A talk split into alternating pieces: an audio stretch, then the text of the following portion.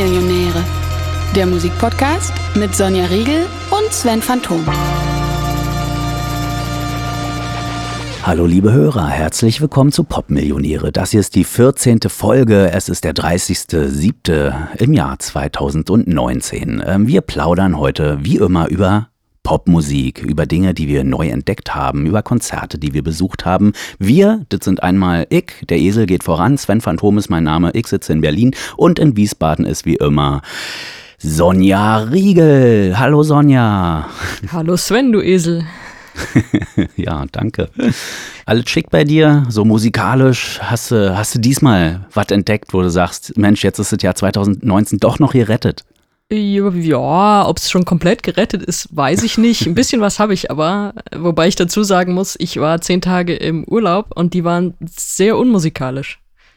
Okay, weil kein Internetempfang und äh, kein Streaming im Auto? Ja, das schon, aber ich bin ja so jemand, wenn ich irgendwo hinfahre, dann gucke ich mal, gibt es irgendwie einen Plattenladen oder irgendwo Konzerte, sowas. Und das gab es jetzt dieses Mal gar nicht. Ich war in Nordnorwegen äh, wirklich mhm. über dem Polarkreis, in äh, Trumsø auf den Lofoten und in Bodø.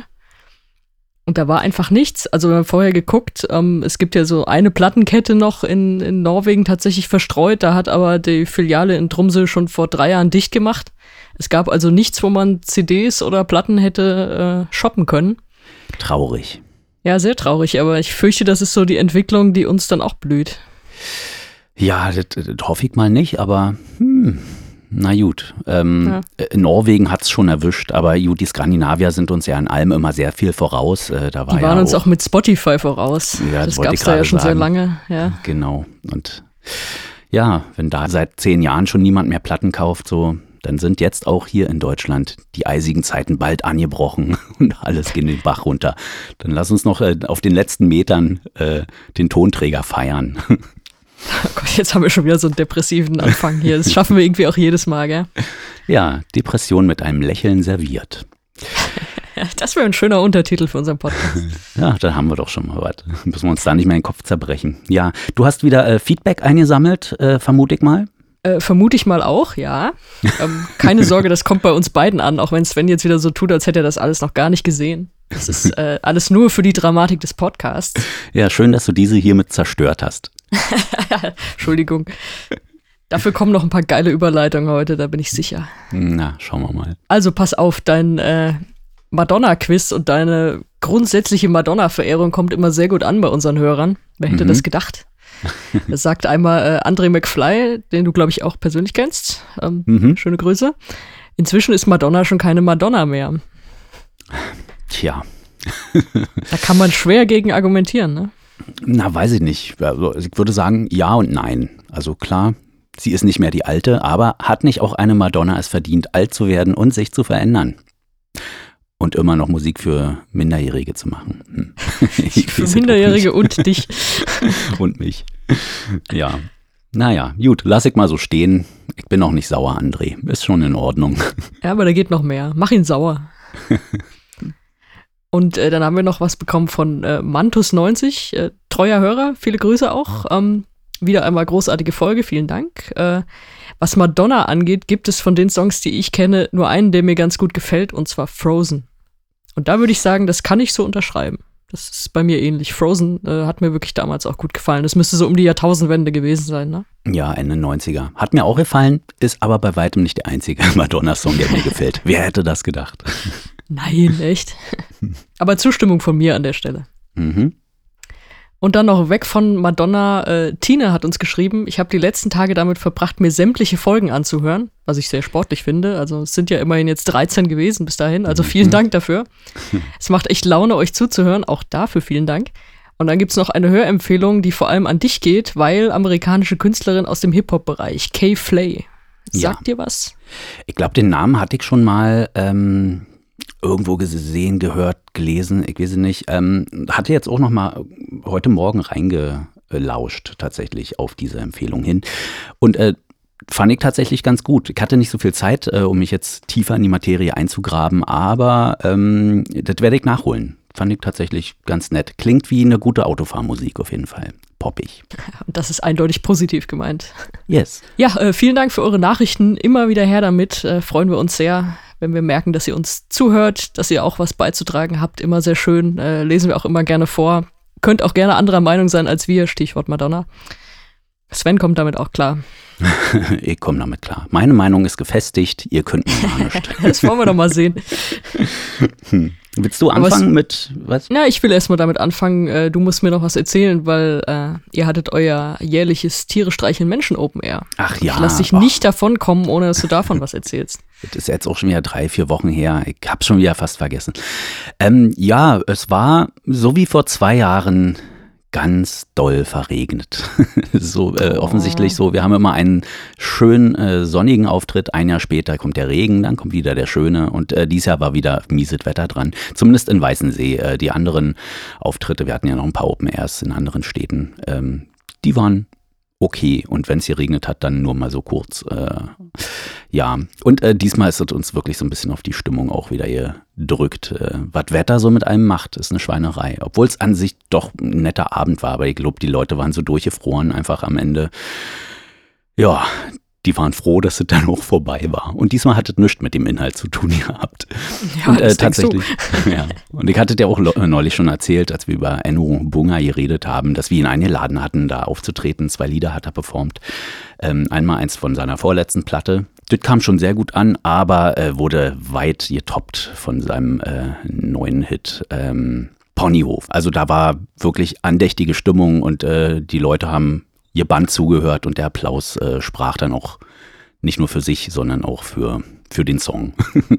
und äh, war schön. Leider musste Enno dann sofort los, weil äh, der letzte Zug von Berlin nach Hamburg, äh, wo er noch hin musste an dem Abend, äh, der fährt dann doch schon um 22 Uhr irgendwas. Äh, da denkt man auch, herrje, weiter ist es noch nicht. Sind diese Städte immer noch so schlecht miteinander verbunden, dass man nicht einfach mal locker noch äh, ein bisschen im Backstage abhängen kann nach der Show, um dann gemütlich um zwei mal langsam in den Zug zu steigen.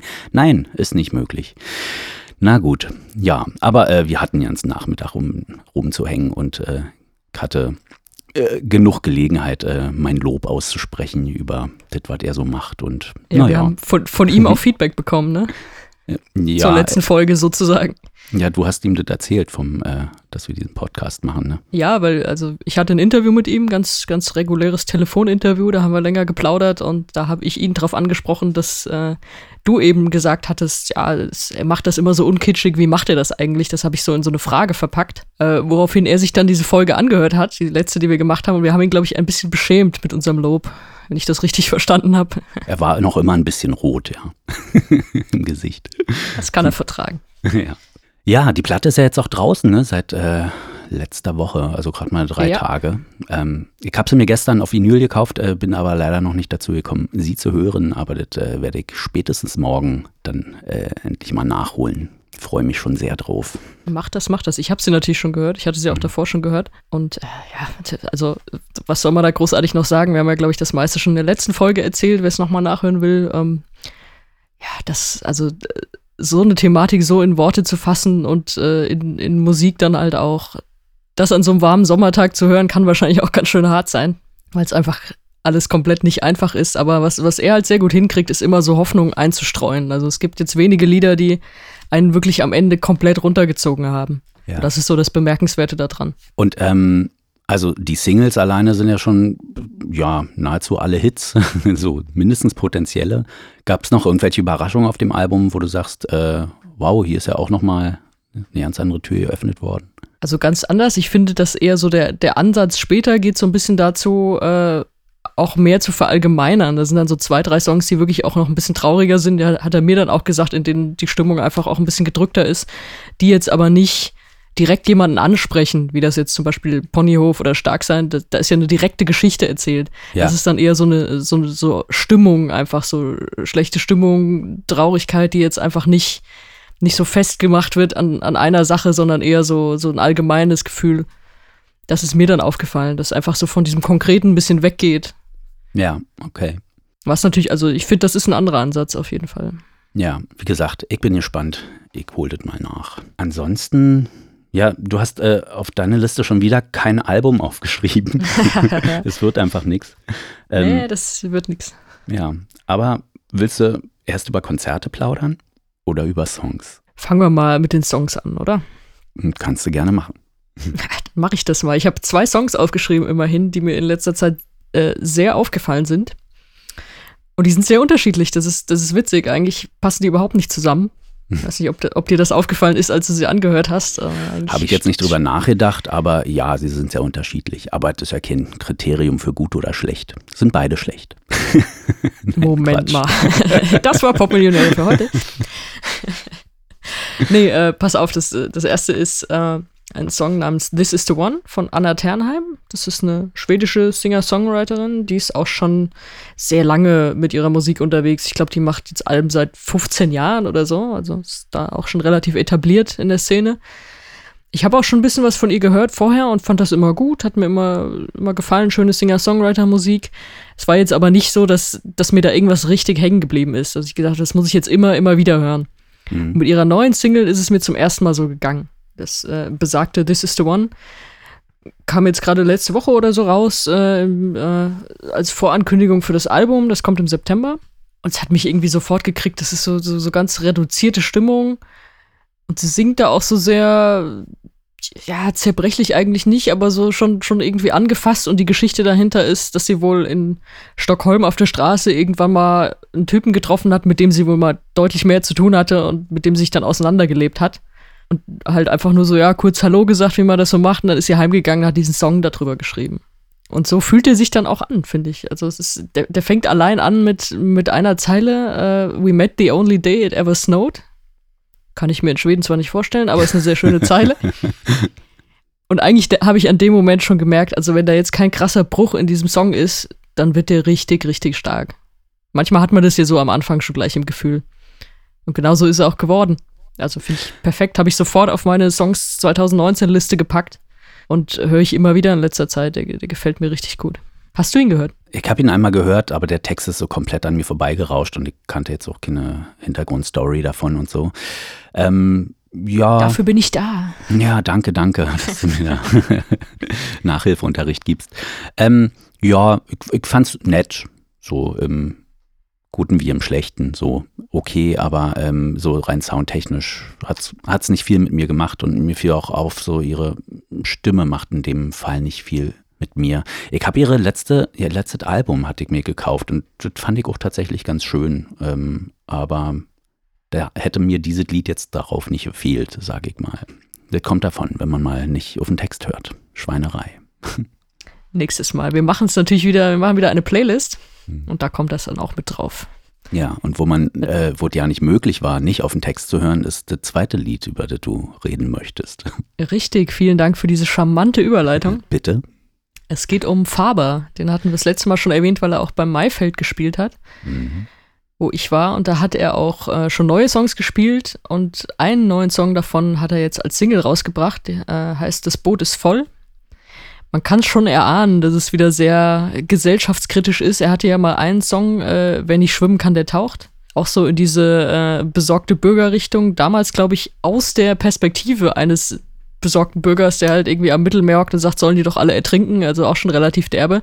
Ja. Dieses Mal singt das größtenteils aus seiner Perspektive. Und es ist halt wieder voll auf die Zwölf, eigentlich genau getroffen, tut schon richtig weh beim Hören, weil es einfach genau das ist, was einem im Internet äh, jeden Tag begegnet und man einfach nur kotzen will, wenn man es liest. Und dann wird er aber auch sehr, sehr, sehr explizit im Refrain. Da würde mich auch mal deine Meinung interessieren. Also es, es startet mit äh, besorgter Bürger, ja, ich besorg's dir auch gleich, was schon relativ heftig ist. Und danach wird es einfach richtig explizit. Ist es dir zu viel? Wollen wir es einfach aussprechen? Wir können es auch aussprechen. Ich hätte jetzt vielleicht so, hört's doch auf unserer Liste, aber äh, wir können es auch aussprechen, wenn du willst. Ja, also ich habe es mir jetzt nicht aufgeschrieben und auch nur einmal gehört, aber da kommt ja dann als nächstes sowas wie äh, nimm meinen Schwanz in deinen Volksmund oder so. Ja, so in etwa, genau. sinngemäß. Und ja gut, was ist denn das? Ähm, gut, er pöbelt jemanden an und erstmal denkt man, okay, das kommt jetzt aus der richtigen Richtung, von uns aus gesehen, aus einer liberal-linken Verfassung sozusagen äh, pöbelt er die Rechten an und ja, kann man ja machen. Aber warum so und warum mit so einer quasi Vergewaltigungsfantasie, würde ich jetzt mal sagen? Ähm, was, hat das da zu suchen? Das ist ein bisschen merkwürdig. Sollte das lustig sein, unterhaltsam oder ist, ist das ich, ich, ich, bin sehr verstört davon. ich weiß es ja nicht so recht. Also, Vielleicht war genau das das Ziel. Also ja, ich weiß es nicht, ich kann ihm auch nicht in den Kopf gucken. Ja, vielleicht geht es ja nur um den Tabubruch quasi, um äh, die Medien dazu anzuregen, darüber zu schreiben und äh, quasi, klar, wenn jemand deswegen, wenn er darüber schreibt, sich darüber auslässt und das scheiße findet und dann liest jemand den Artikel darüber vielleicht, der darüber geschrieben wird, dann macht es das ja auch interessanter und aber das kann ich mir jetzt auch nicht vorstellen, dass jemand so, also klar, bestimmt gehen Leute so an Songwriting heran, aber ich finde es auch ein bisschen merkwürdig. Also äh, Im, im Grunde ist es ja sein Stil. Also er hatte ja sein, hm. auf seinem ersten Album halt auch schon so ein paar Sachen, äh, irgendwie dann die, die Frau, die ihn nicht wollte, als Nutte bepöbelt hat und so. Ja. Also es ist jetzt nicht so weit hergeholt. Es ist halt, ich finde es einfach noch mal expliziter als, als das, was er schon so alles gebracht hat. Aber wenn es mich bei einem nicht wundert, dann ist es bei ihm. Ne? Und ich finde aber, da kann man wirklich drüber streiten. Und ich habe, bei mir sind da auch zwei Meinungen. Ich finde es eigentlich feiere ich das total, was er da, was er da bringt ich weiß nicht, ob es, wie du sagst, ob es vielleicht dann zu viel ist, mit so einer Fantasie da ranzugehen, weil alles andere, ich meine, bis zu dieser Zeile, ja, ich besorg's dir auch gleich, könnte man ja sagen, ja, super. Hm. Also das wäre ja jetzt auch kein schwacher Song, wenn er, wenn er diese Fantasie weglassen würde. Deswegen, ich bin hin und her gerissen, muss ich, muss ich dir ehrlich sagen. Aber ich finde es bemerkenswert, man denkt über diesen Song nach. Das ist schon ja. mal, glaube ich, ist auch schon mal viel wert. Also es war ja bei mir immer so, ich habe bestimmt äh, 15 Mal, wenn ich in Plattenläden war, diese Platte in der Hand gehabt und immer überlegt, hm, nehme ich das doch mal mit und habe sie mal die wieder erste? weggestellt. Ja, die erste.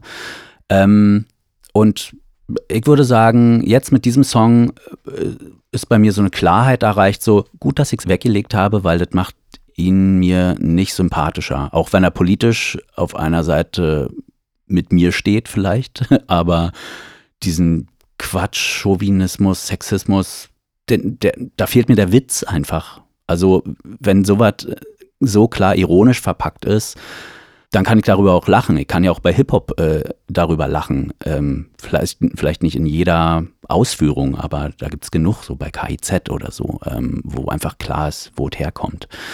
Ähm, und das ist mir bei ihm zu scheiße verpackt, würde ich es einfach mal behaupten. Und das macht ihn mir so unsympathisch, dass er jetzt erstmal, also da müsste er jetzt schon irgendwas nachlegen, um meine Meinung wieder zu ändern. Ähm, ich wüsste jetzt nicht, wie das aussehen sollte, aber ja, plötzlich äh, bin ich dann doch eher auf dieser Seite von Jan Müller von Tokotronic, der da, hast du ja erzählt, ja, genau. dass der dann irgendwas darüber äh, bei Facebook oder irgendwo oder getwittert hat, dass er das doch so sexistisch und scheiße fand. Und ja, offensichtlich war ich da nicht tief genug in der Fabermaterie, um das einschätzen zu können. Und jetzt denke ich auch, ja, das ist mir auch einfach ein bisschen drüber. Hm. Okay, das finde ich interessant, weil äh, du bist ja derjenige von uns, wie du schon erwähnt hast, der Hip-Hop hört.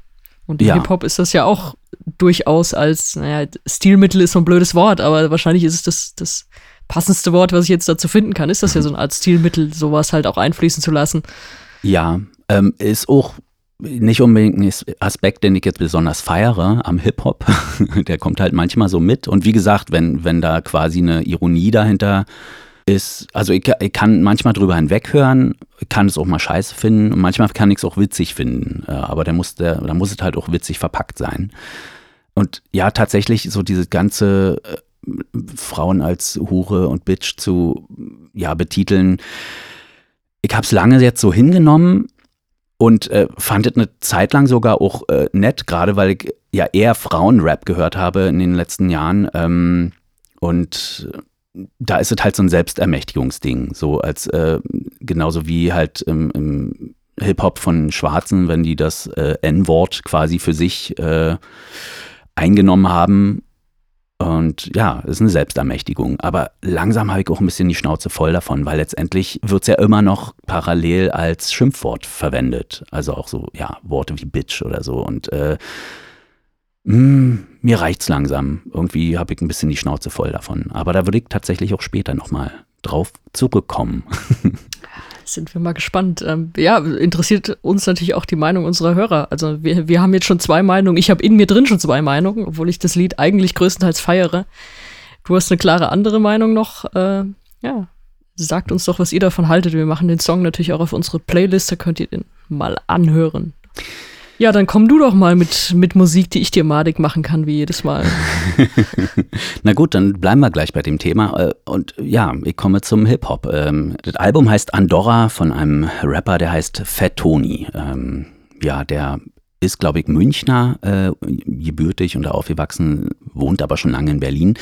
Und ich weiß ja nicht, wann ich das erste Mal von ihm gehört habe. Also das ist schon ein paar Jahre her und ich erinnere mich, so vor zwei Jahren, glaube ich, habe ich ihn mal auf Radio Fritz gehört, da wurde gespielt und der Moderator war so Feuer und Flamme. Wirklich, der, der hat gesprudelt und meinte so, ja, Mensch, einer der besten Rapper und ich fand dieses Lied so, hm, ja, okay, hier hat so ein, zwei nette Kniffe, aber Insgesamt finde ich es jetzt ehrlich gesagt nicht so doll. Und ich weiß nicht mehr, welches Lied das war, aber das war so, das, was mir da hängen geblieben ist. Und ähm, vor zwei Jahren auch äh, hatte ich einen Auftritt, einen Chorauftritt mit einem Berliner Kneipenchor. Waren wir so der Background-Chor bei einem Konzert von der Künstlerin Mina, äh, die hat in Berlin ein relativ großes Konzert gespielt mit Orchester, Streichern und äh, ja, Riesenband und wir waren als Chor dabei und haben bei mehreren Liedern halt die Us und As im äh, ja, Hintergrund gemacht. Und, wir, wir waren die Us und As, ist gut. und äh, die, die, sie hatte ganz viele ähm, Künstler dabei, die halt so äh, lauter Features, so Großstadtgeflüster waren dabei und dann halt so diverse Rapper und äh, unter anderem auch Fat Tony. Und ich weiß gar nicht, ob, ich glaube, er hat sogar zwei Lieder gesungen, weil die haben ein Album zusammen gemacht. Äh, das heißt Alle Liebe nachträglich. Und das habe ich mir auch jetzt, ich habe es schon mal gehört, so auf Spotify, aber ich habe es mir jetzt tatsächlich letzte Woche auch endlich mal gekauft. Was nicht durchweg geil ist, aber schon ganz gut. Geht so ganz viel um so Zweisamkeit, Probleme und das nicht sonderlich kitschbehaftet, sondern genau das Gegenteil. Das durchleuchtet halt die ganzen düsteren ähm, Aspekte von Beziehung und Liebe und so. Und äh, das finde ich ja sehr spannend auf jeden Fall. Also dadurch ist mir Fatoni ein bisschen sympathischer äh, geworden und ähm, ja, durch Mine. Und tatsächlich dieses Andorra-Album, was jetzt vor ein paar Wochen rausgekommen ist, ähm, finde ich richtig, richtig gut. Und also außer Fanta 4, glaube ich, habe ich ja so gut wie keinen Deutschrap gekauft in den letzten Jahren. Also Fanta 4 hole ich mir halt immer so aus nostalgischen Gründen, weil es so meine erste Rap-Liebe war, äh, als ich ein Teenager war. Ja, und äh, das Schöne ist, ich, ich, kenne halt die alten Sachen ähm, von Fatoni ja nicht so doll, habe mal ein bisschen reingehört und da ist es genau auch dieses äh, mit Schimpfworten um sich werfen, so ganz viel Chauvinismus und ähm, ja, weiß nicht, Hure, Schlampe, Bitch, äh, wird immer auch damit rumgeworfen und das hat es für mich auch uninteressant gemacht. Und das passiert auf diesem neuen Album eben nicht. Und da geht es ganz viel um Depression teilweise, oder Depression gar nicht mal, sondern einfach sein Leben nicht auf die Reihe kriegen. Also äh, die Hooklines sind so was wie, ich würde gern mein digitales Leben leben. Ähm, also wo klar ist, ja klar, das, was wir alle aussenden bei Facebook und so weiter und, und Instagram, sieht immer nach Action und cool aus, aber mal ehrlich, das, wir hängen eigentlich nur zu Hause rum und äh, suchen nur die Perlen raus, die wir rausschicken und ansonsten ähm, ist du da eigentlich nicht so viel nicht. los.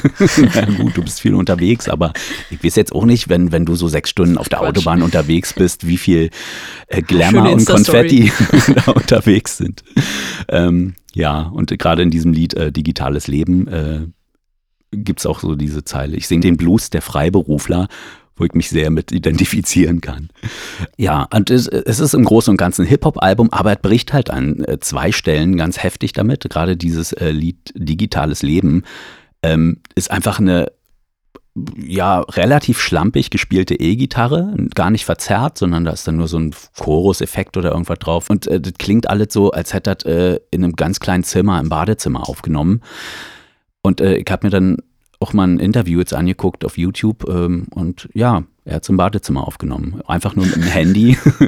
und im Studio haben sie noch eine Posaune und ein bisschen Getrommel drüber gepackt, aber sehr, sehr, sehr spärlich. Äh, und das ist irgendwie ganz trollig. Und ähm, ja, das ist irgendwie schön, wenn da so Hip-Hop-Künstler sind, die das Ganze auch so brechen, musikalisch. Das finde ich dann auch, ist echt eine Erholung.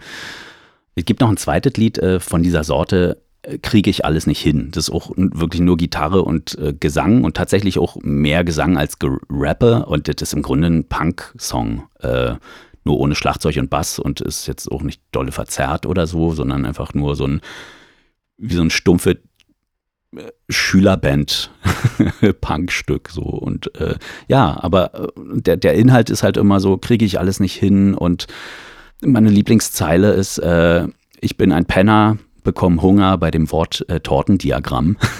das fand ich sehr schön. Also der hat wie ich auch so ein bisschen Probleme mit seiner Figur, sage ich jetzt mal. Ist jetzt nicht der drahtigste.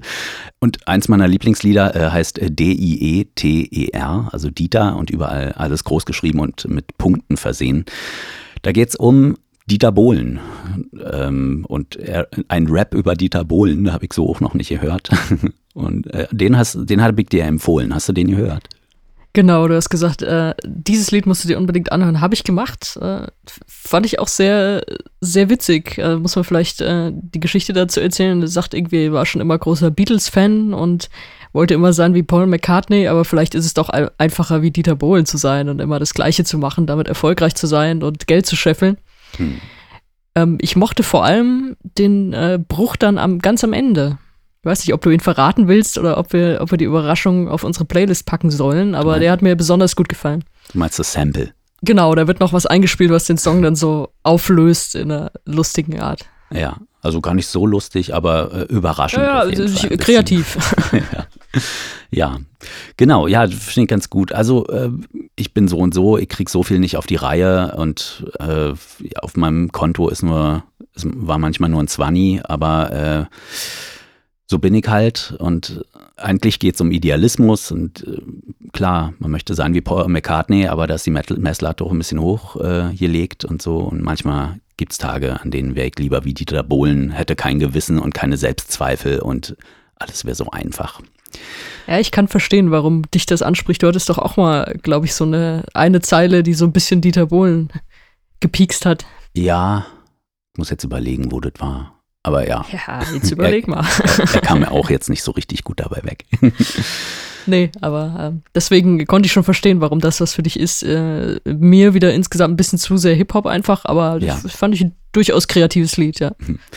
Naja, also ich finde so die ganze Herangehensweise, eben weil es mal, es gibt so wenig Poser-Rap darauf, gibt es auch, aber ist relativ also nimmt nur einen sehr kleinen Teil des Albums ein und größtenteils besteht es aus Selbstzweifeln und ähm, man könnte es jetzt einfach ehrlich nennen. Ehrlich, in der Popmusik klingt immer so ein bisschen anbiedernd oder, weiß ich nicht, spießig, aber äh, ich glaube, das ist es. Ich nehme ihm das so ab und ähm, ja, finde ich gut.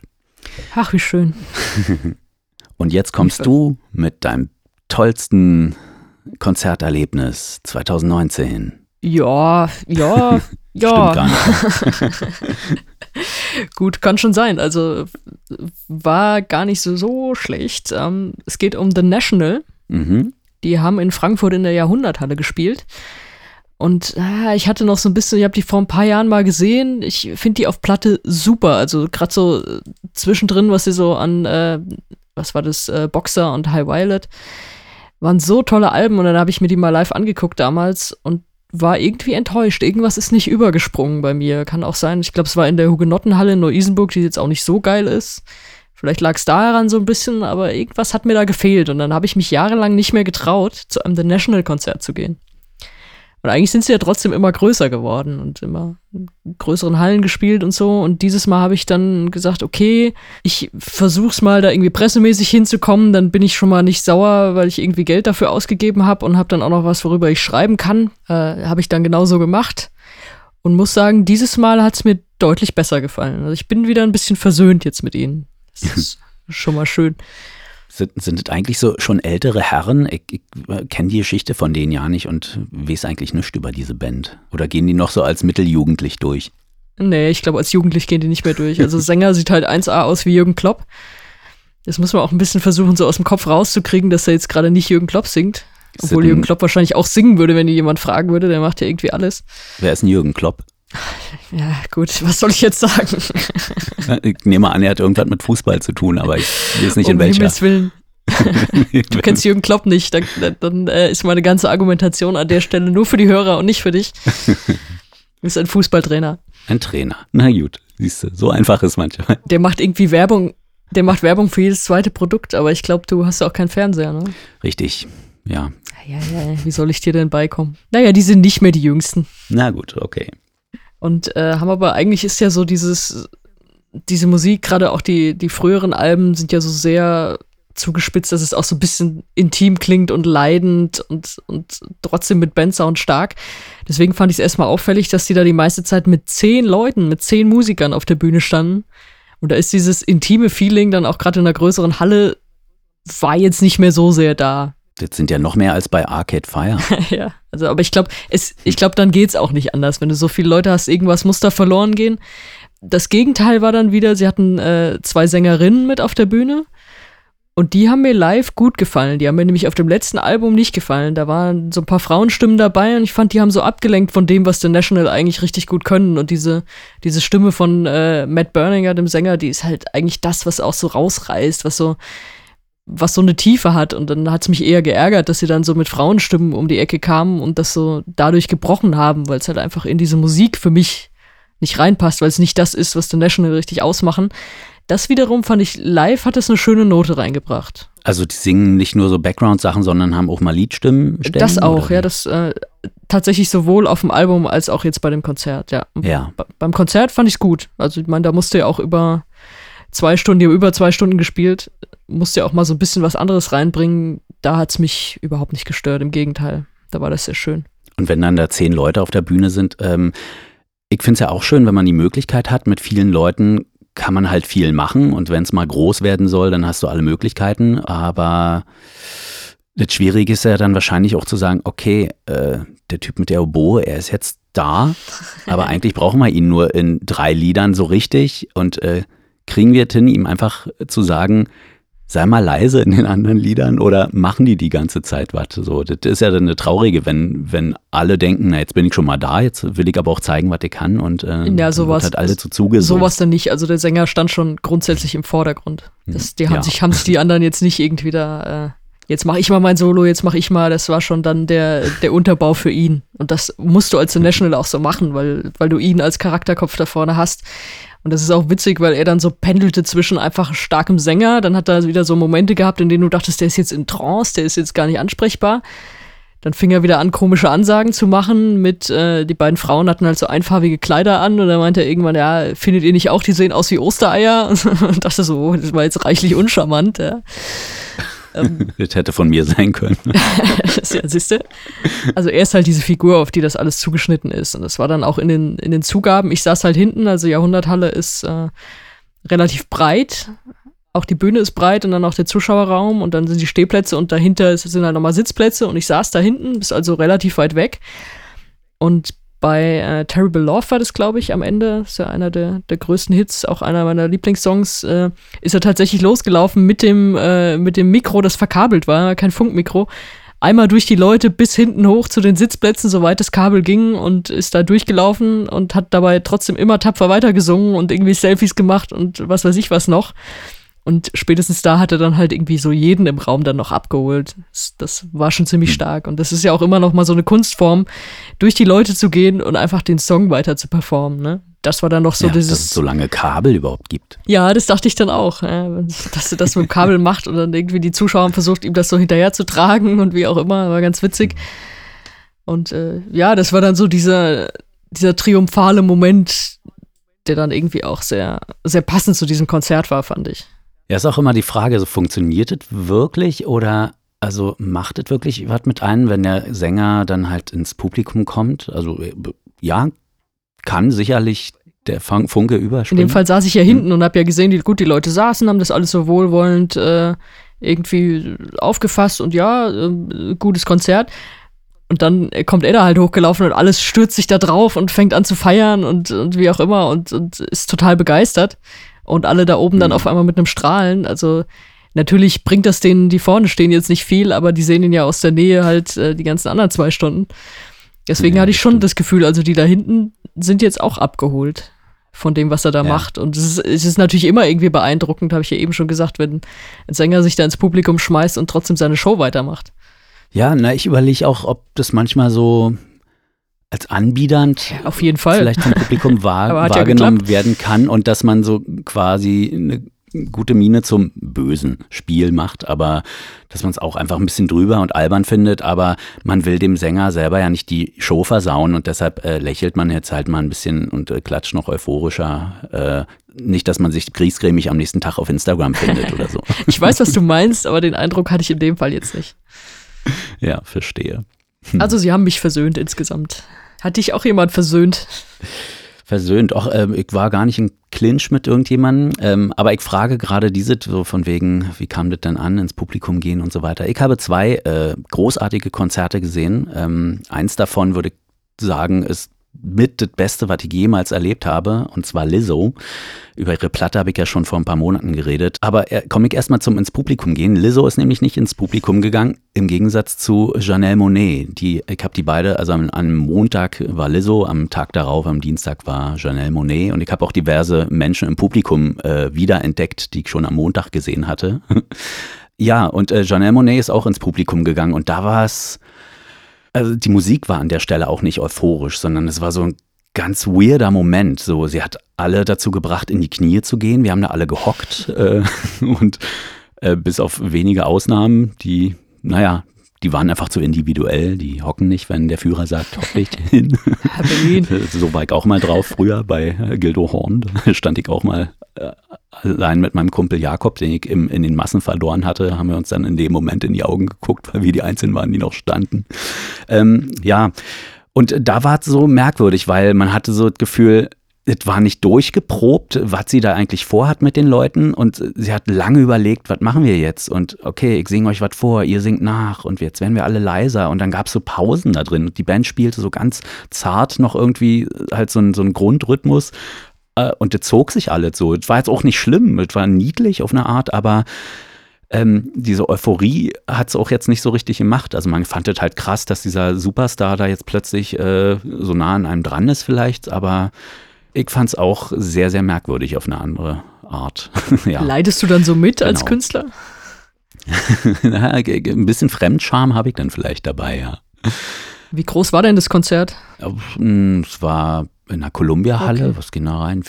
3.000, 4.000, also warst du ja auch schon mal mhm. da, ne? Ja. Also äh, schon nicht winzig, aber ich weiß halt nicht im, im Vergleich zu, also in was für Seelen spielt die Frau, wenn sie in den USA unterwegs ist. Ich weiß nicht, ob es da in die Zehntausender geht oder so, aber doppelte bestimmt hier und da, ähm, als jetzt nur 4000.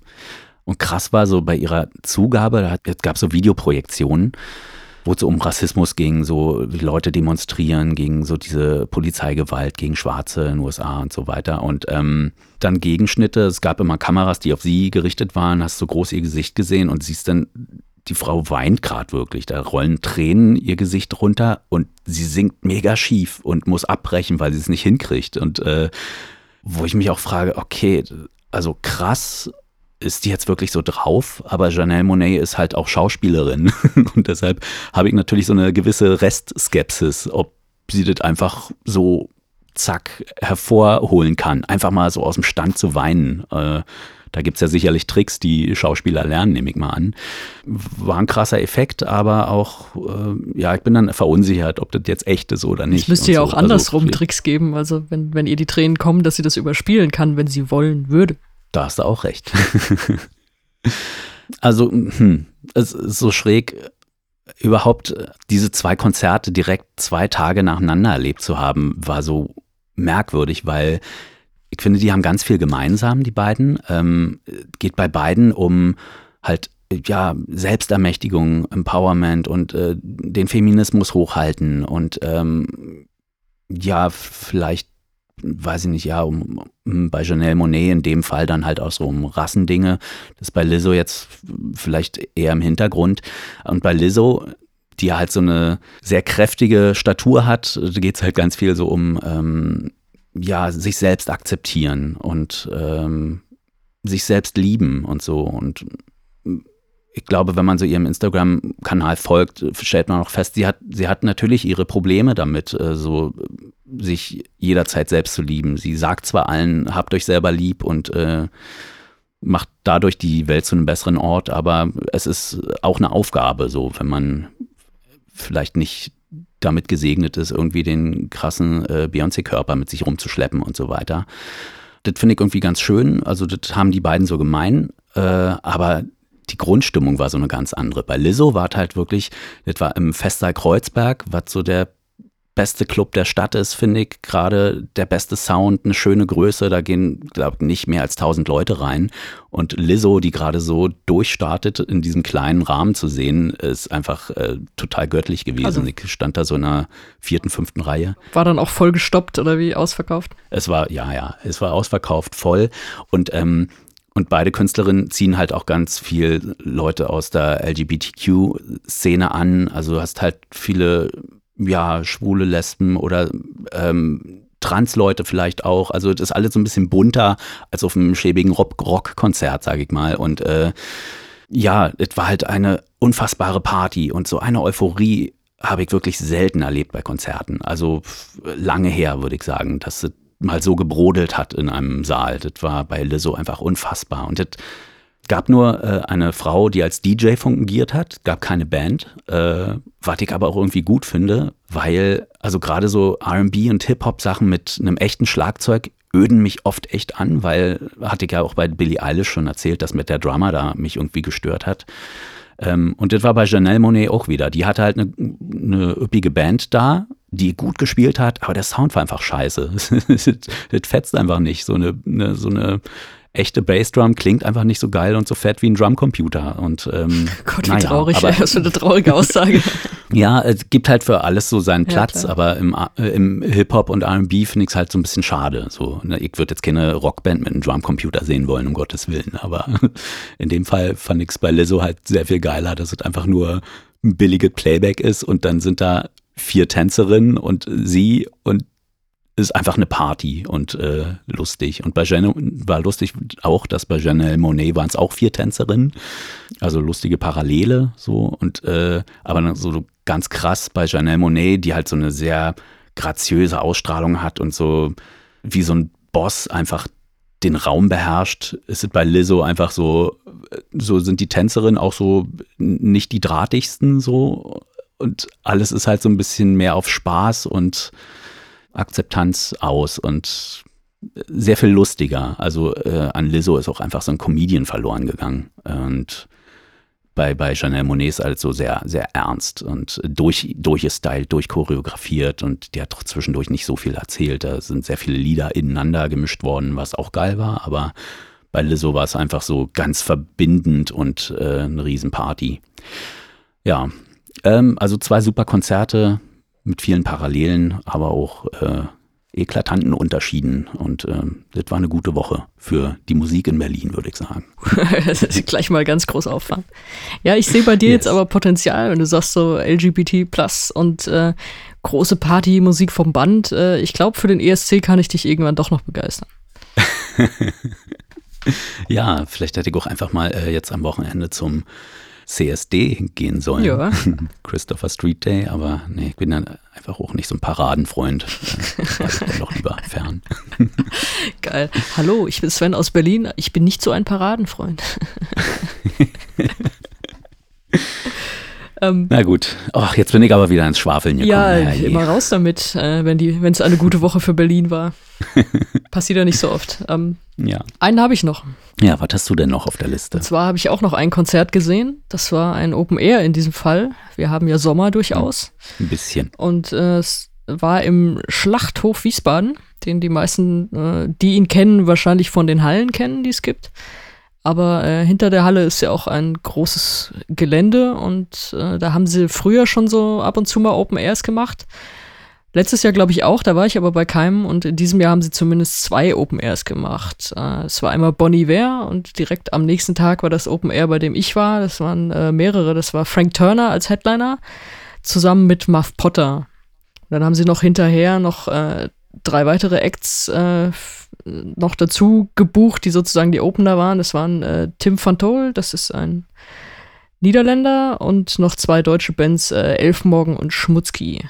Hm, ja, den Namen Schmutzki habe ich immerhin schon mal gehört. Der andere sagt mir überhaupt nichts. Ja, genau, das war so deutschsprachige, so ein bisschen Richtung Muff Potter auch. Und äh, der Holländer hat natürlich auf Englisch gesungen, aber in seinen Ansagen immer betont, dass er der Holländer ist.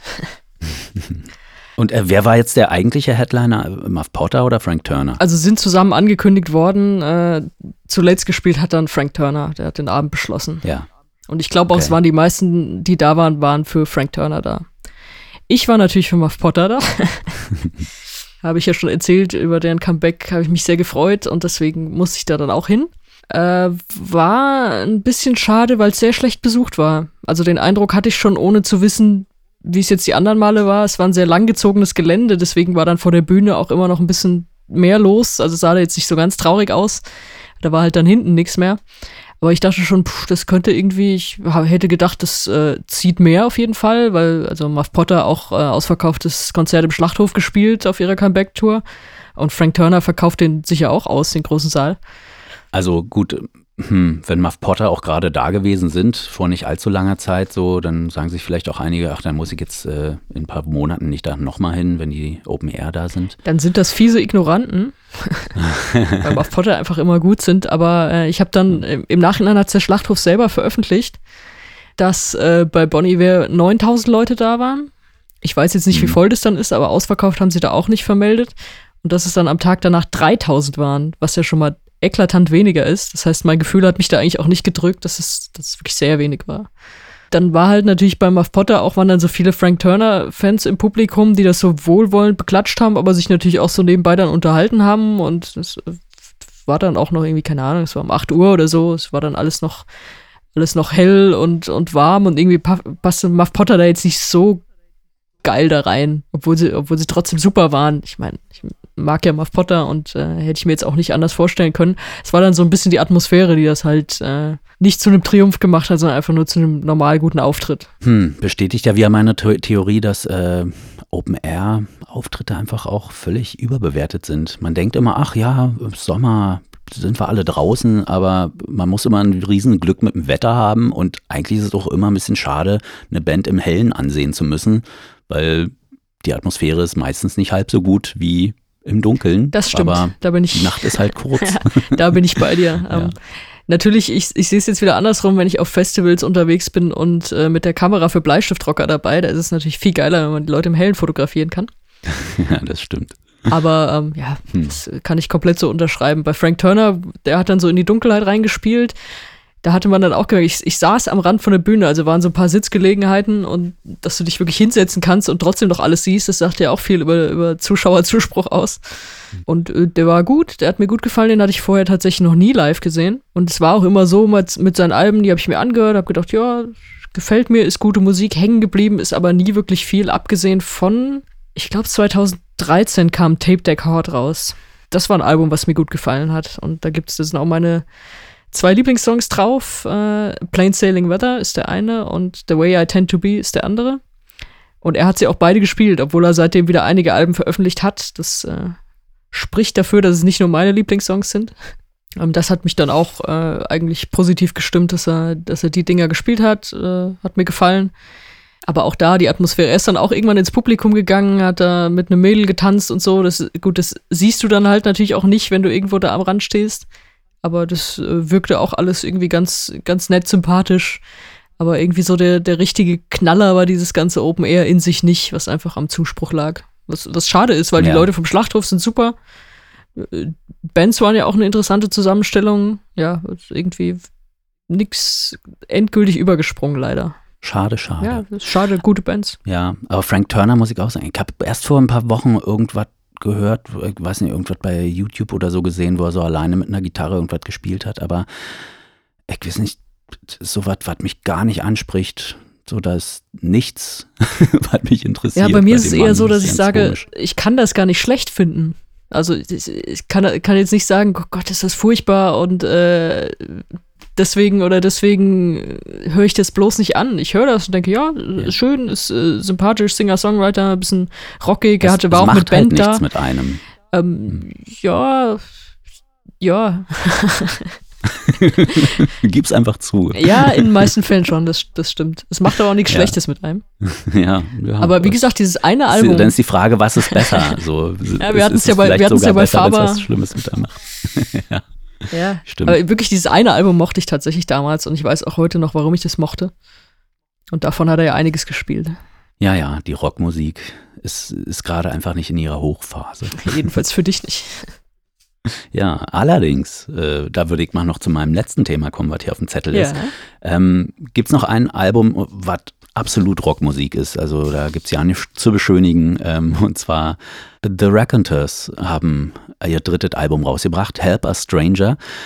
Ich habe nur das erste Album mitgekriegt, äh, Broken Boy Soldier, 2006 kam das raus und war natürlich ein Hinhörer, weil der große Jack White bringt, hat jetzt eine neue Band und die bringen eine Platte raus und da gab es halt diesen Überhit Steady as She Goes, was ich auch viel im Radio gehört habe und so und ähm, Der ist bis heute, glaube ich, noch auf jeder Indie-Playlist, oder?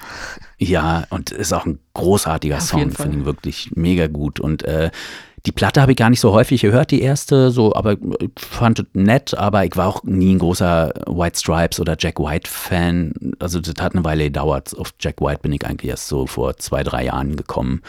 Ja, und ähm, glaube, irgendwo in einem irgendeinem Musikmagazin habe ich irgendwas darüber gelesen und äh, mich dann in die neue Platte mal so reingehört und äh, fand die tatsächlich ziemlich großartig. Also es ist einfach wirklich Rockmusik im herkömmlichen Sinne, so richtig 70er Jahre.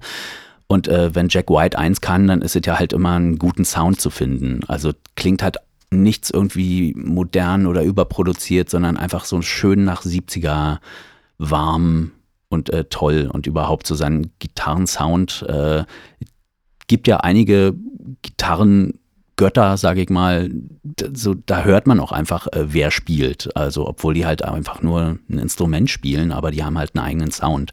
Und er ist definitiv einer davon. Und es gibt viele, weiß nicht, Soli oder so, wo ich mich einfach nur frage, wie macht er das? Ja, nicht mal jetzt, welche Noten er spielt. Also da gibt es halt etliche Metal-Typen, die sicherlich sehr viel schneller und geiler oder was auch immer sind, aber einfach die Art des Spielens. Äh, keine Ahnung, wie er das macht, ähm, ist mir ein Rätsel, aber ist schön.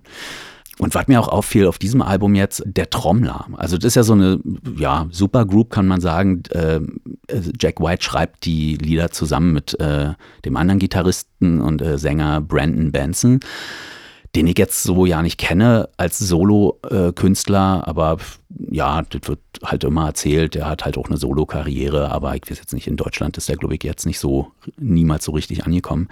Aber die Stimmen von den beiden äh, ergänzen sich sehr schön. Manchmal kann man sie kaum auseinanderhalten, finde ich. Und der Trommler, Patrick Keeler heißt der, der hatte äh, halt auch noch andere Bands und da gibt's unfassbar tolle Sachen auf diesem Album. Da, äh, die haben so ein, so ein äh, Cover von einem Donovan-Song. Halt Donovan war ja so in den 60ern oder Anfang 70er so ein naja, Bob Dylan-Abklatsch aus Großbritannien, aber auch ein sehr erfolgreicher. Und von dem haben die ein Lied äh, gecovert, äh, Hey Jib, Dig the Slowness heißt es. Und äh, das ist wie so ein Kinderlied eigentlich. Ich weiß ja nicht, wie das Original ist. Äh, ich vermute mal ein bisschen äh, schwer erträglich. Und die haben halt so ein Rock-Ding draus gemacht. Und äh, dieser, ja, dieses Schlagzeug dazu, oh, das ist einfach, äh, also sehr, sehr schnell, fetzig, groove trotzdem und äh, geiler Sound. Das stimmt einfach alles. Da bin ich einfach ein echter Fan davon. Der Trommler ist einfach Wahnsinn, finde ich. Was mir aber auffiel, ich habe das zum ersten Mal auf Spotify beim Duschen gehört und im Bad und äh, mit meiner Bluetooth-Box. Und da kommt ja alles nur so in mehr oder weniger Mono raus. Und äh, das hat sehr geknallt. Da habe ich mir die CD gekauft, habe die im Auto gehört und dachte, "Mm, eigentlich Mono ist geiler. ähm, Nur aus der Bluetooth-Box. ja, tatsächlich. Also die Bluetooth-Box ist jetzt auch schon äh, keine schlechte. So, da gibt es auch einen ordentlichen Bass und so. Aber ähm, ja, dann fiel mir jetzt so überhaupt auf, dass wie man bestimmte Musik auf bestimmten Anlagen besonders schätzen kann. So Hip-Hop-Sachen höre ich halt lieber im Auto, weil es irgendwie laut ist, knallt, sowas wie Sixten oder Beyoncé oder ja, meinetwegen auch den Fat Tony. Und äh, ja, man sagt ja immer so, äh, Vinyl ist ja das Beste, schöner kann es ja nicht sein und so, Vinyl ist immer das Beste. Nee, das stimmt überhaupt nicht. Also äh, kann sein, bei Beyoncé finde ich zum Beispiel nicht. Das macht mir auf Vinyl nicht so viel Spaß wie im Auto äh, oder halt digital einfach. Und äh, andererseits dann bei David Bowie, so Black Star, sein letztes Album, da stimmt es wirklich. Das ist halt so steril produziert. Das ist ein gutes Album, aber äh, auf CD ist es irgendwie so ein bisschen kalt. Und da macht es wirklich viel aus, wenn dann noch so ein bisschen Vinylwärme dazukommt. Ja. Und ja, wie gesagt, die Raconteurs Bluetooth-Box kann ich nur empfehlen. Jack White nur mit Bluetooth. ja. Also ähm, Album fand ich ganz gut, knallt halt, halt hat's auch, ist auch so abwechslungsreich. Es gibt halt so schöne Melodien und manchmal auch einfach nur so Schweinerock, äh, Geprügel äh, und stumpfe Rockriffs, aber die irgendwie geil gespielt sind. Und ich habe so einen, einen Mitschnitt gesehen, äh, die sind bei so einer Late-Night-Show aufgetreten bei Stephen Colbert und haben da live gespielt und das fand ich so richtig langweilig äh, und das wird dem überhaupt nicht gerecht. Also die Platte macht total Spaß, aber das, ähm, so live denen zuzusehen, weiß ich nicht, wie jetzt beim Konzert so richtig wäre, dabei zu sein. Äh, aber auf dem Laptop in dieser Fernsehshow war es einfach nur dröge. Aber die haben halt auch den Titeltrack äh, gespielt, der jetzt auch nicht unbedingt der geilste auf der Platte ist. Naja, aber äh, gutes Album. Hat mich gefreut. Ich fand es ja erstaunlich, dass du das auf die Liste geschrieben hast. Weil? Weil ich es auch gehört habe und äh, du hast eben ein Wort gesagt, das wäre mir da auch in den Kopf gekommen, herkömmlich. Und mhm. aber jetzt bei mir eher äh, negativ konnotiert tatsächlich. Es ist einfach so, ja, es ist Rockmusik, ja, es ist gute Rockmusik, aber äh, ich habe es mir jetzt, ich habe es mir damals einmal angehört, als es rauskam, ist jetzt ein paar Wochen her und seitdem mhm. nicht mehr und habe wirklich überlegt, was ist mir denn davon hängen geblieben? Und außer, dass mhm. ich dachte, ja, kann man gut durchhören, ist gute Rockmusik, ist mir wirklich nichts davon hängen geblieben. Erstaunlicherweise. Ja. Also äh, mich hat es jetzt nicht nachhaltig beeindruckt, muss ich sagen. Ja, verstehe.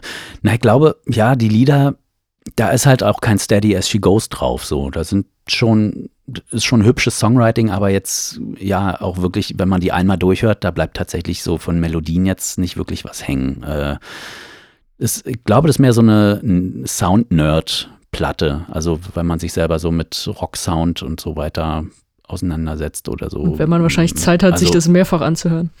Ja, genau. Ich, ich finde, sie macht Spaß beim Hören. Ja, bleibt erstmal nicht viel hängen. Man muss sie oft hören, damit, damit man da so die, die kleinen Unterschiede hört. Aber hm, naja, ich, ich finde sie trotzdem überhaupt nicht langweilig. Also auch weil so ständig so gibt so mehrere Lieder, wo noch so Taktwechsel oder so zumindest Tempowechsel drin sind. Also es geht nicht einfach so eins, zwei, drei und los, Davon gibt es sicherlich ein paar Lieder, aber ja, die ist abwechslungsreich, finde ich einfach. Auch wenn vielleicht die großen Hooklines fehlen oder so. Gut, sind wir mal wieder nicht einer Meinung. also waren wir jetzt eigentlich heute einmal einer Meinung? Ich bin mir nicht so ganz sicher. Würde mich wundern. Ja, pass auf, wir sind aber bei einer Sache einer Meinung. Äh, wir haben hier immer, schreiben uns immer in unser Dokument rein, äh, was steht denn bei uns an? Haben wir irgendwie äh, neue Alben, Konzerte, auf die wir uns freuen? Und wir freuen uns drauf, dass wir uns am Samstag, glaube ich, ne? Am Samstag äh, mal wieder treffen. In echt. Ja. Nicht nur per Podcast, per Internet. Stimmt, ist jetzt auch wirklich lange her. genau, wir äh, treffen uns beim Summer's Tale. Du bist da aus, naja, Neugierde und weil du Stoff sammeln musst für deinen Bleistiftrocker-Blog und äh, ich habe einen Auftritt. Ja, wir arbeiten da beide sozusagen. Ja, genau. Und äh, ich bin mir noch nicht sicher, ob ich mich wirklich freuen soll, weil ähm, ich bin noch unentschieden, ob wirklich, also ich sag's einfach mal, die große Überschrift ist, wann ist unser Auftritt? Tiere streicheln Menschen morgens um 11? 11.30 Uhr? Irgendwie so nicht, irgendwie so in dem Dreh. Ja, ich glaube 11.30 Uhr. ja. Natürlich wird an sich kein Problem, um 11.30 Uhr irgendwo auf einer Bühne zu stehen, wenn ich denn schon in derselben Stadt wäre. Aber ich habe mir noch keine Unterkunft gebucht und es kann sein, dass ich an diesem Morgen morgens um 6 aufstehe, um 7 ins Auto steige und dann dahin truller. Um 7 schaffe ich überhaupt nicht. Ich müsste um 6 eigentlich losfahren. Aua. Oder wenigstens halb sieben. Ich weiß nicht, vielleicht muss ich mir noch ein Hotelzimmer da irgendwo in der Gegend äh, suchen und Freitag schon mal vorfahren, so ein paar hundert Kilometer. Ähm, ich bin sehr gespannt, was das bedeutet, um 11.30 Uhr auf einem Festival aufzutreten. Äh, steht da schon jemand auf, um sich den Act anzugucken? Ich weiß es nicht. Das werden wir dann sehen. Also ich werde auf jeden Fall dann ja. da sein, auch wenn am Tag davor ist, ist ein richtig geiles Programm, also am, am Abend davor besser gesagt. Okay. Mit Suede unter anderem. Ah, okay. Ja, aber ich werde mich dann aus dem Bett quälen. Und äh, wer auch immer das hört und zum Summer's Tale fährt, äh, am Samstag früh da sein. Vielleicht sollte ich doch Freitag schon ein bisschen früher hin und mir ja. das auch einfach schon mal angucken. Komm rum. Naja, ich überlege mal. ähm, ich glaube, das ist mal wieder Zeit für ein Quiz. Ich möchte raten, raten, raten, raten. Du möchtest raten. Das ist schön. ja. Dann kannst du gleich mal, kannst du gleich mal außer Konkurrenz raten. Äh, du kamst mit Madonna, mit deiner Sugar Mama. Ähm, wen habe ich mir als Kontrast ausgesucht? Oh, warte mal, es muss ja jetzt jemand sein, für den dein Herz auch so dolle schlägt. Siebert Höhem. Ich glaube nicht, dass der jetzt so, so viel Material für ein Quiz hergibt. Prince, Michael Jackson. Um Willen, ey, was unterstellst du mir hier? Nein, mein, Nee, ich habe keine Ahnung. mein Celebrity Crush, bevor er leider verstorben ist, äh, war Leonard Cohen. Ach ja, der. Ach ja, der. Und äh, deswegen, es könnte ein einfaches Quiz sein, weil du, glaube ich, ein bisschen kennst du dich mit ihm aus. Ja, nicht. Na, Setz, setz ich dich jetzt mal ein bisschen unter Druck. Also so eine 6 aus 6 könnte klappen. ich bin gespannt. Okay, aber schönes Thema. Ich freue mich. Wie gesagt, es sind äh, sechs Fragen und wir fangen mal mit, äh, mit was Leichtem an. Wie oft Okay. war Leonard Cohen verheiratet? Viermal, zweimal oder gar nicht? Hm. Sagen wir mal, zweimal wäre so unspektakulär, dass es keinen Sinn machen würde, das in eine Quizfrage umzuwandeln. Ähm, also entweder gar nicht oder viermal. Viermal ist schon viel, deshalb ist es spektakulär. Ich sage viermal. Falsch, gar nicht. Gar nicht. Gar nicht. Ach Mist. Okay, na gut. Da schaffst du schon nicht mehr die 6 aus 6. Na toll. Äh, so, wie heißt die Frau, die Leonard Cohen auf Hydra getroffen hat und die ihn unter anderem zum Song So Long Marian inspiriert hat?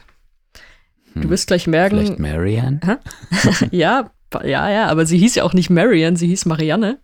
Okay. Und äh, jetzt musst du raten, welche Marianne. Und zwar äh, einmal Marianne Pedersen aus Dänemark, Marianne Larsson aus Schweden oder Marianne Ihlen aus Norwegen.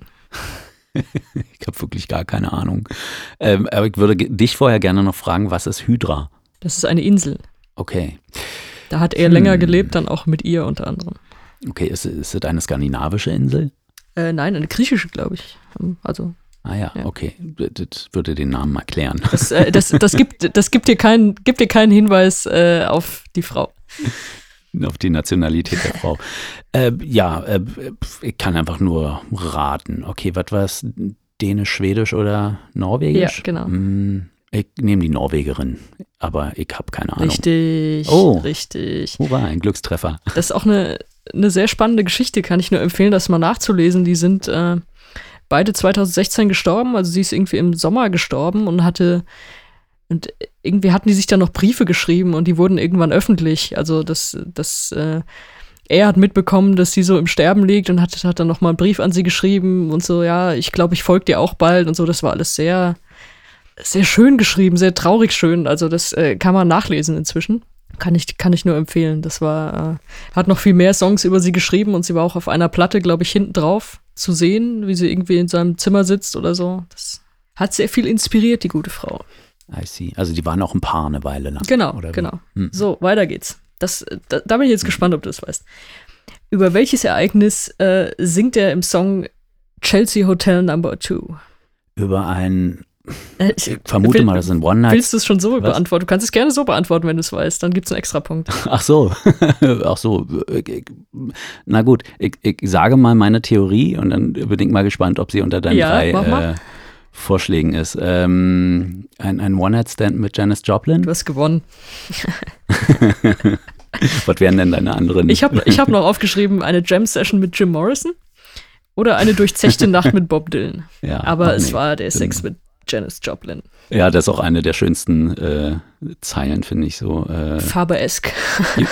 you, you, you told me again you preferred handsome man, but for me you would make an exception. finde ich schon mal sehr schön. Und äh, ja, we are ugly, but we have the music. Auch schön. Ach, so ein Poet. Über sowas so zu singen, Yes. äh, Wahnsinn. Okay, weiter geht's. Äh, Coens bekanntester Song ist wahrscheinlich Halleluja. Können wir nicht, äh, nicht drüber streiten. Äh, das Q-Magazin wählte ihn 2007 zum besten Song aller Zeiten, aber in wessen Version? Es gibt ja viele Coverversionen. Einmal in der Originalversion, also von Leonard Cohen selbst, von Jeff Buckley oder von Bob Dylan. Die von Bob Dylan habe ich noch nicht mal gehört. Äh, gut, dem Cube-Magazin würde ich jetzt alle zutrauen.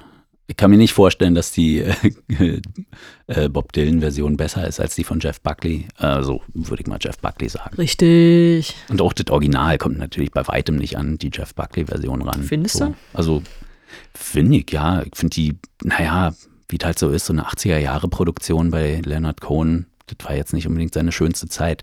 Also ehrlich gesagt, hätte ich dieses Lied im Original zuerst gehört, hätte ich die Schönheit dahinter nicht begriffen. Also ich, für mich war die Buckley-Version essentiell dafür, dieses Lied überhaupt zu verstehen, was da eigentlich hintersteckt. Also der Text mag ja nett sein und so und musikalisch ist es jetzt ja kein Riesenwurf. So, da hängt sehr viel daran, wie man das interpretiert, finde ich. Dann naja. kannst du jetzt fürs Q-Magazin arbeiten. Herzlichen Glückwunsch. Danke. So, zwei habe ich noch. Mhm. Mein Lieblingsthema Chartplatzierung kommt jetzt auch vor. Äh, welches seiner späten Alben erreichte die höchste Chartplatzierung in Deutschland? Da hätten wir einmal äh, Old Ideas von 2012, Popular Problems von 2014 oder das letzte You Want It Darker von 2016. Also die beiden erstgenannten habe ich nie gehört. Dieser Frevel. also ich habe mal in so ein paar neuere reingehört, aber war nicht so meins. Und tatsächlich äh, fand ich You Wanted Darker so soundtechnisch dann doch äh, sehr viel ansprechender als die Sachen, die ich zuvor da gehört hatte von ihm. Aber um dich zu verunsichern, alle Top 5. Immerhin, okay. Naja, hm, ich würde auf You Wanted Darker tippen, einfach mal, weil es auch zu seiner, naja, ist, ist es noch zu seinen Lebzeiten erschienen oder war er da schon? Es ist erschienen oh, und er ist zwei Wochen nach Erscheinungstag gestorben. Ah ja, okay. Und du hast recht. Ja. Er ist bis auf die zwei gestiegen, die anderen beiden jeweils bis auf die vier. Aber auch in absoluten okay. Verkaufszahlen war es auch das Beste. Dann kommt jetzt noch eine, eine letzte Nerdfrage, pass auf. Cohen starb am 7. November 2016. Welches T-Shirt wurde daraufhin in den USA populär? Das erste, ähm, die Aufschrift I intend to live forever mit seinem Gesicht drauf, weil er das bei einer Pressekonferenz zu seinem neuen Album gesagt hatte. Der is a crack in the 7th of November mit äh, einer Wolke, aus der so eine Sonne strahlt, weil es eben ein Zitat aus einem Song von ihm ist. Oder einfach nur Schrift äh, Trump killed Leonard Cohen. hm. Ich würde zu B tendieren, würde mich aber über die dritte besonders freuen. Naja, dann nehme ich einfach mal die dritte Trump killt Ja, du hast gewonnen. ja. Stimmt tatsächlich. Also es äh, kann man, glaube ich, nicht mehr kaufen, aber man kann es noch nachgoogeln. Gibt es tatsächlich, äh, war eine Zeit lang im Verkauf, eben weil äh, Cohn ist ja gestorben und sie haben ihn dann, glaube ich, schon beerdigt, bevor sie äh, überhaupt öffentlich gemacht haben, dass er gestorben ist. Also sie haben es ja erst okay. drei, vier Tage später veröffentlicht. Und in der Zwischenzeit war die Präsidentschaftswahl. Und Verstehe. daher dann die Idee, dass sich ein paar dieses dieses T-Shirt da designt haben und äh, schön verkauft und äh, gibt auch gibt einige Bilder von Leuten, die das anhaben. Hm, ja, wunderbar. Fünf aus sechs. Yes. Herzlichen Glückwunsch. Wow. Auch Sie sind ein Leonard Cohen-Experte. naja, fast. Ähm, ja, aber das ist ja Mensch. Da war jetzt auch viel Raten dabei, das kann man ja jetzt nicht. ja, das heißt, ich habe schlechte Sachen mir ausgewählt als Antwortmöglichkeit. Na gut, nächstes Mal bin ich ja wieder dran. Dann kannst du dich rächen. Ja, ich weiß, mit, mit gutem Raten kann ich mich rächen. Ja, genau. Na gut, ich würde sagen, wir haben es mal wieder geschafft. Yes. Kinders, das war, das war die 14. Folge der Popmillionäre. Ihr habt bis hierher durchgehalten. Herzlichen Glückwunsch und danke fürs Zuhören.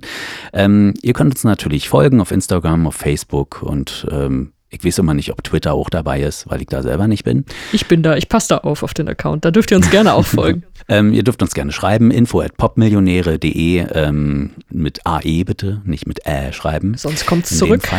Genau, und ähm, popmillionäre.de ist dann auch unsere Homepage, wenn ihr mal gucken wollt, was das Neue gibt und äh, wenn ihr die alten Sachen hören wollt, die wir schon aufgenommen haben und ins Netz gestellt haben. Ja, könnt ihr das da finden oder auf Soundcloud und äh, was es noch zu sagen? Habe ich was vergessen? Ich weiß nicht. Achso, ihr könnt Sonja natürlich auch äh, separat folgen. Sie hat ihren Blog äh, Bleistiftrocker oder mir bei svenphantom.de und ihr findet uns natürlich separat auch auf den, ja, diesen ganzen Kanälen. Ihr wisst schon, was ich alles schon gesagt habe. und Samstag findet ihr uns ja. in der Lüneburger Heide. Genau. Dann sage ich an dieser Stelle Danke, Sonja. Danke, und, Sven. Äh, bis bald. Tschüss. Tschüss.